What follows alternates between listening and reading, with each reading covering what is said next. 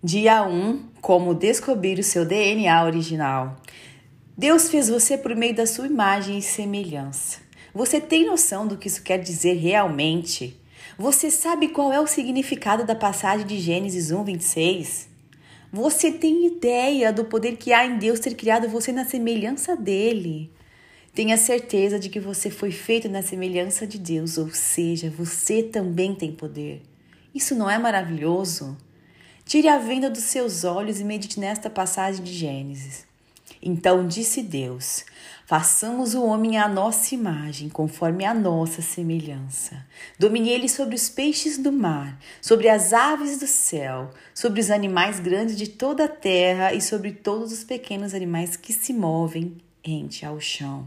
Tenha convicção do que isso representa, do poder que lhe foi dado para viver na terra.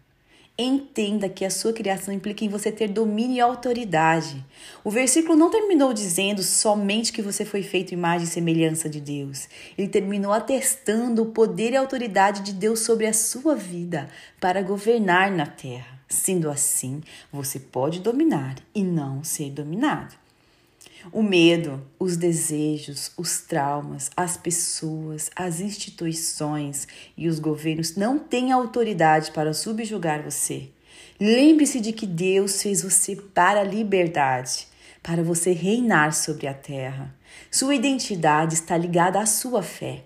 Você precisa entender que é importante ter autorresponsabilidade e acreditar que você está nesse mundo para prosperar e dominar sobre todas as coisas.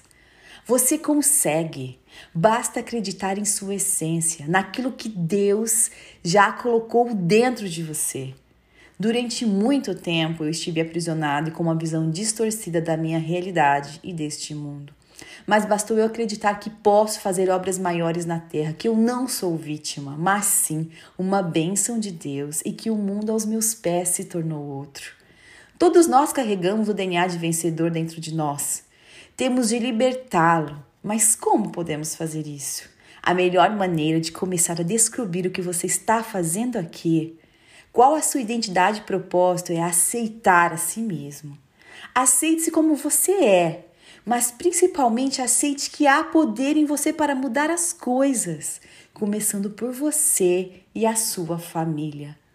Entenda que você é imagem e semelhança do Criador. Você foi feito para ser livre e prosperar.